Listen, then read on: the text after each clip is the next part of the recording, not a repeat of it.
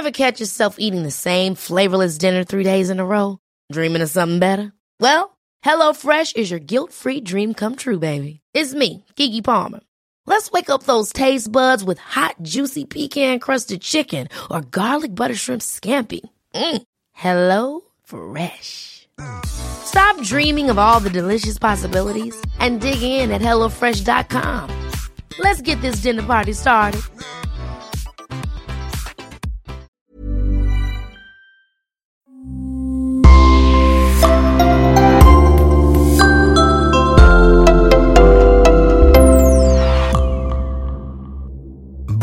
Bienvenue à tous. Aujourd'hui nous allons aborder un incroyable fait divers. L'affaire Bnina Bouzoumita. Une femme de ménage de 37 ans à l'époque, mère de 5 enfants, qui a été accusée d'avoir assassiné sa patronne. Voici son histoire.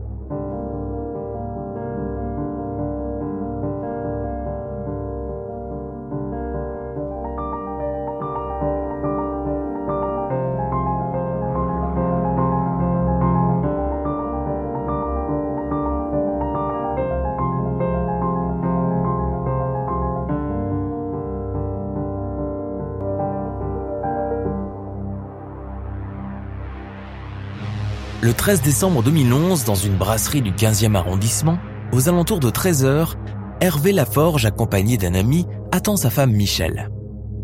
Ils doivent déjeuner tous ensemble. Mais les minutes passent et Michel n'arrive pas. Hervé s'inquiète. Habituellement, son épouse l'appelle pour le prévenir de son retard. Il va passer en tout 16 appels téléphoniques pour essayer de la joindre, mais elle ne répond pas. Et plus le temps passe, plus l'inquiétude grandit. Vers 15 heures, Hervé et son ami décident d'aller voir ce qui se passe au domicile du couple. L'appartement n'est pas très loin, il est à 200 mètres de là environ. Quand il ouvre la porte, Hervé trouve le trousseau de clés de sa femme à l'intérieur. Ça veut dire qu'elle est là. Il l'appelle mais aucune réponse. Elle n'est ni au salon ni dans la chambre. Il arrive enfin dans la salle de bain et là, il découvre une scène épouvantable. À demi nu, Michel Laforge est immergé dans la baignoire en tenant un sèche-cheveux branché. Hervé appelle les sapeurs-pompiers qui se rendent dans la salle de bain. Le corps est déjà rigide. Il n'y a plus rien à faire. Michel Laforge est décédé. Et tout laisse à penser qu'elle s'est fait électrocuter par son sèche-cheveux. Un quart d'heure plus tard, la police du 15e arrondissement arrive. Et pour les policiers, la victime a peut-être fait un malaise et elle est tombée à la renverse. C'est donc certainement un accident mais il constate que le carrelage de la salle de bain est sec. Si elle était tombée dans sa baignoire pleine d'eau, on aurait eu des éclaboussures dans toute la pièce. Or là, il n'y en a pas. Dans la chambre, Hervé note que d'anciennes photos sont mises en évidence sur la commode. Des photos de sa belle-mère qui est décédée quatre ans plus tôt. Des papiers de formalité à accomplir en cas de décès d'une personne sont aussi déposés sur le bureau. Michel a peut-être sorti ses photos et ses documents avant de se suicider. Une enquête est ouverte. Elle est confiée à la brigade criminelle du 36 quai des Orfèvres. Ils explorent d'abord la piste du suicide. Mais cela paraît peu probable, car Michel Laforge avait une vie stable et heureuse. Elle était mariée avec Hervé depuis 17 ans. Elle avait une fille et deux petits-enfants. Elle n'avait pas vraiment le profil d'une femme désespérée. Elle tenait une boutique d'accessoires pour animaux. Hervé, son mari, est vétérinaire. Ils s'aimaient et se complétaient. Les policiers gèlent la scène de crime. Ils découvrent des petites gouttes de sang dans l'entrée et dans l'évier de la cuisine, il y a un caillot de sang avec un cheveu. Étonnés par la présence de ces traces, les enquêteurs passent tout l'appartement au Blue Star. Et là, ils vont découvrir du sang sur la clé qui est dans le barillet de la porte, sur le seuil de la porte et sous les clubs de golf qui sont dans l'entrée. Dans le couloir, ils trouvent des traces de traînées de sang qui s'étirent sur toute la longueur du couloir. Dans la cuisine, le Blue Star révèle aussi des traces de sang sur une bouteille d'eau de Javel et un balai brosse. Quelqu'un a donc nettoyé l'appartement après la mort de Michel. Enfin, dans le couloir, un chandelier posé là réagit intégralement au Blue Star. S'agit-il de l'arme du crime? Au cours de l'autopsie, le médecin légiste examine le corps de la victime. Il retrouve de l'eau dans les poumons et à l'arrière du crâne se trouve une plaie qui peut correspondre à un coup porté par un objet contendant. La victime a donc été frappée puis noyée. Finalement, les éléments retrouvés dans l'appartement laissent penser qu'on a voulu maquiller une scène de crime en suicide par électrocution. L'analyse de la téléphonie permet d'établir que ce jour-là, la victime a passé un appel à 10h03. Elle va laisser un message dans une galerie d'art. La personne qu'elle cherchait à joindre va la rappeler une demi-heure plus tard, mais elle ne décroche pas. À partir de 10h32, tous les appels passés sur son téléphone basculent sur son répondeur. La mort est donc située entre 10h03 et 10h32. Les enquêteurs interrogent Virginie Clériot, la fille du couple. Elle leur apprend que sa maman menait la vie dure à Hervé et que ce dernier envisageait même de divorcer. Michel Laforge était très dépensière et le couple était au bord de l'asphyxie financière. Pour ouvrir sa clinique vétérinaire, Hervé s'était fortement endetté auprès d'une banque, donc tout n'était pas aussi rose qu'il paraissait. Le 21 décembre 2011, soit huit jours après le drame, l'interrogatoire d'Hervé Laforge commence. Le vétérinaire doit s'expliquer sur ses problèmes financiers.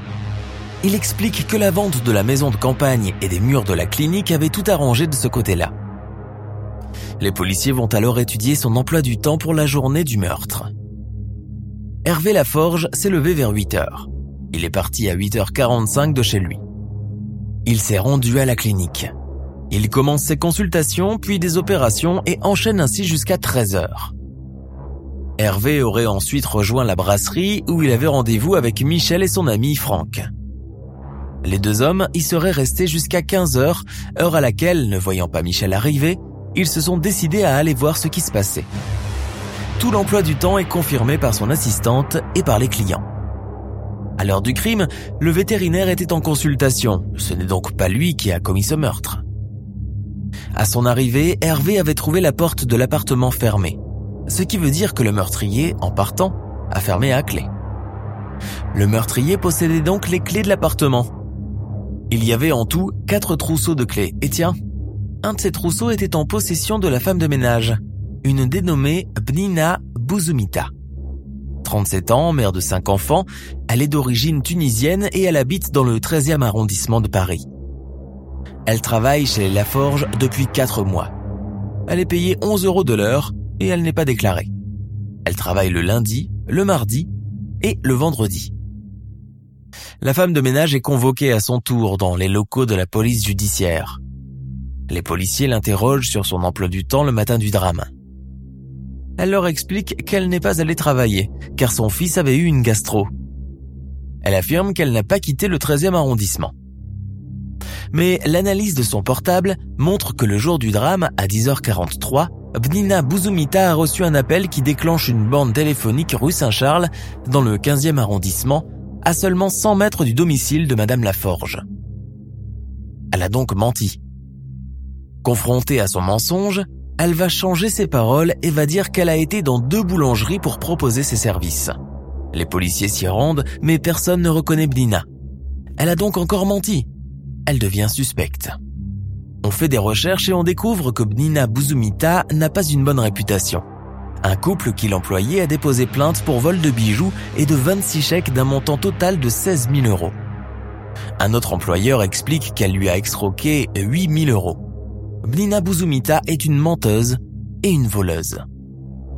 Le 22 décembre 2011, une dizaine de jours après le meurtre de son épouse, Hervé Laforge retourne à son domicile, accompagné des enquêteurs de la brigade criminelle. En ouvrant le tiroir de son bureau, il constate qu'un carnet de chèques, une carte bancaire et une enveloppe avec environ 3000 euros en espèces ont disparu, et les bijoux de sa femme ne sont plus là.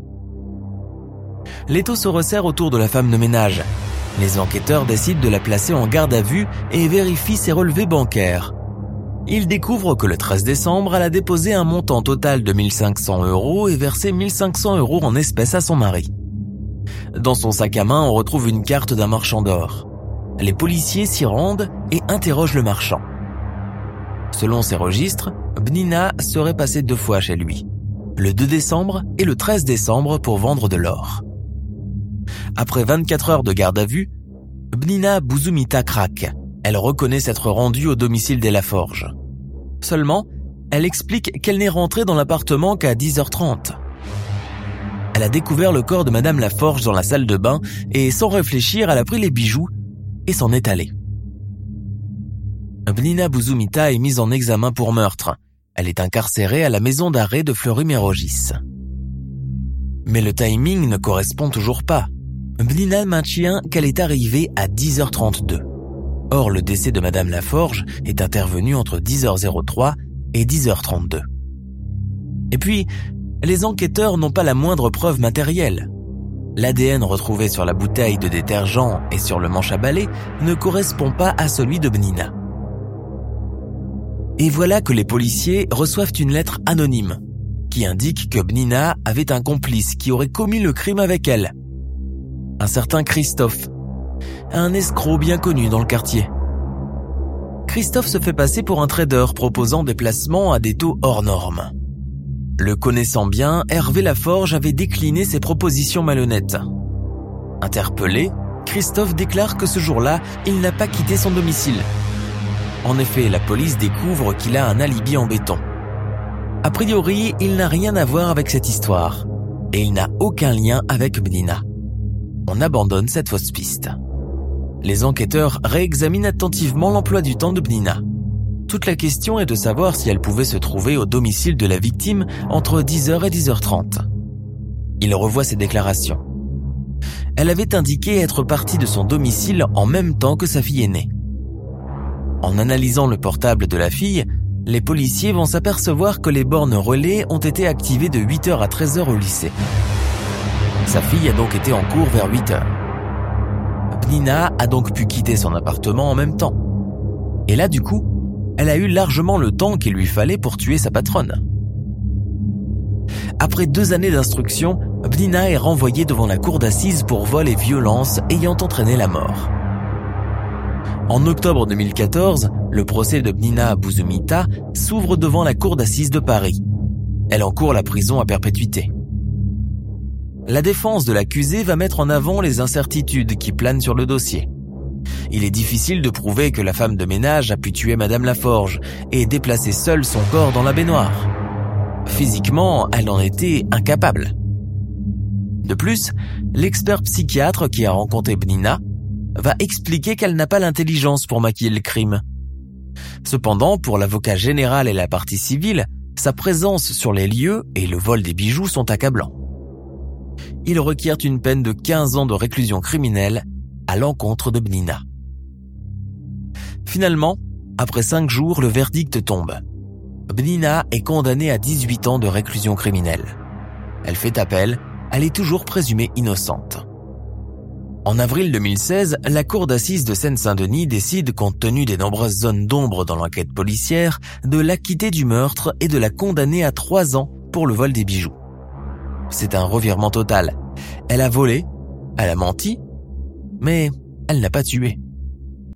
Virginie, la fille de Michel Laforge, croit en l'innocence de Bnina et veut que le vrai meurtrier soit découvert. Elle demande désormais l'ouverture d'une nouvelle enquête. À suivre. Nous sommes à la fin de notre émission du jour. N'hésitez pas à écouter les autres émissions du podcast et à prendre 5 secondes pour nous laisser un 5 étoiles sur iTunes. C'est vraiment très important pour nous. Vous pouvez aussi vous abonner pour ne pas rater les prochains épisodes et nous suivre sur Facebook pour nous en proposer de nouveaux. Merci et à bientôt.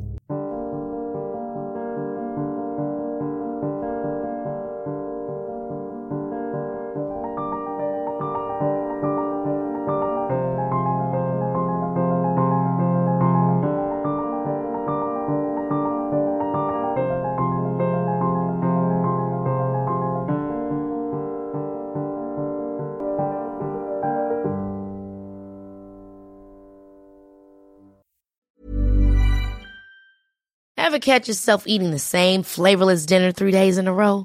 Dreaming of something better? Well, HelloFresh is your guilt-free dream come true, baby. It's me, Kiki Palmer. Let's wake up those taste buds with hot, juicy pecan-crusted chicken or garlic butter shrimp scampi. Mm. Hello Fresh. Stop dreaming of all the delicious possibilities and dig in at HelloFresh.com. Let's get this dinner party started.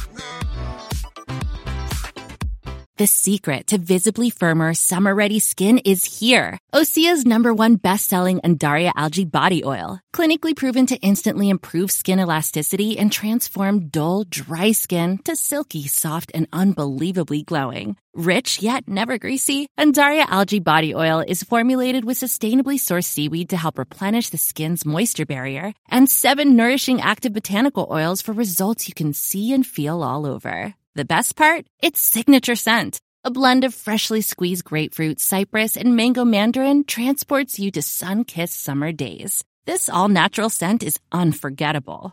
Everything Osea makes is clean, vegan, cruelty-free, and climate-neutral certified, so you never have to choose between your values and your best skin. Get healthy, glowing skin for summer with clean vegan skincare from Osea. Get 10% off your first order site-wide with code GLOW at OseaMalibu.com. That's O-S-E-A Malibu.com code GLOW.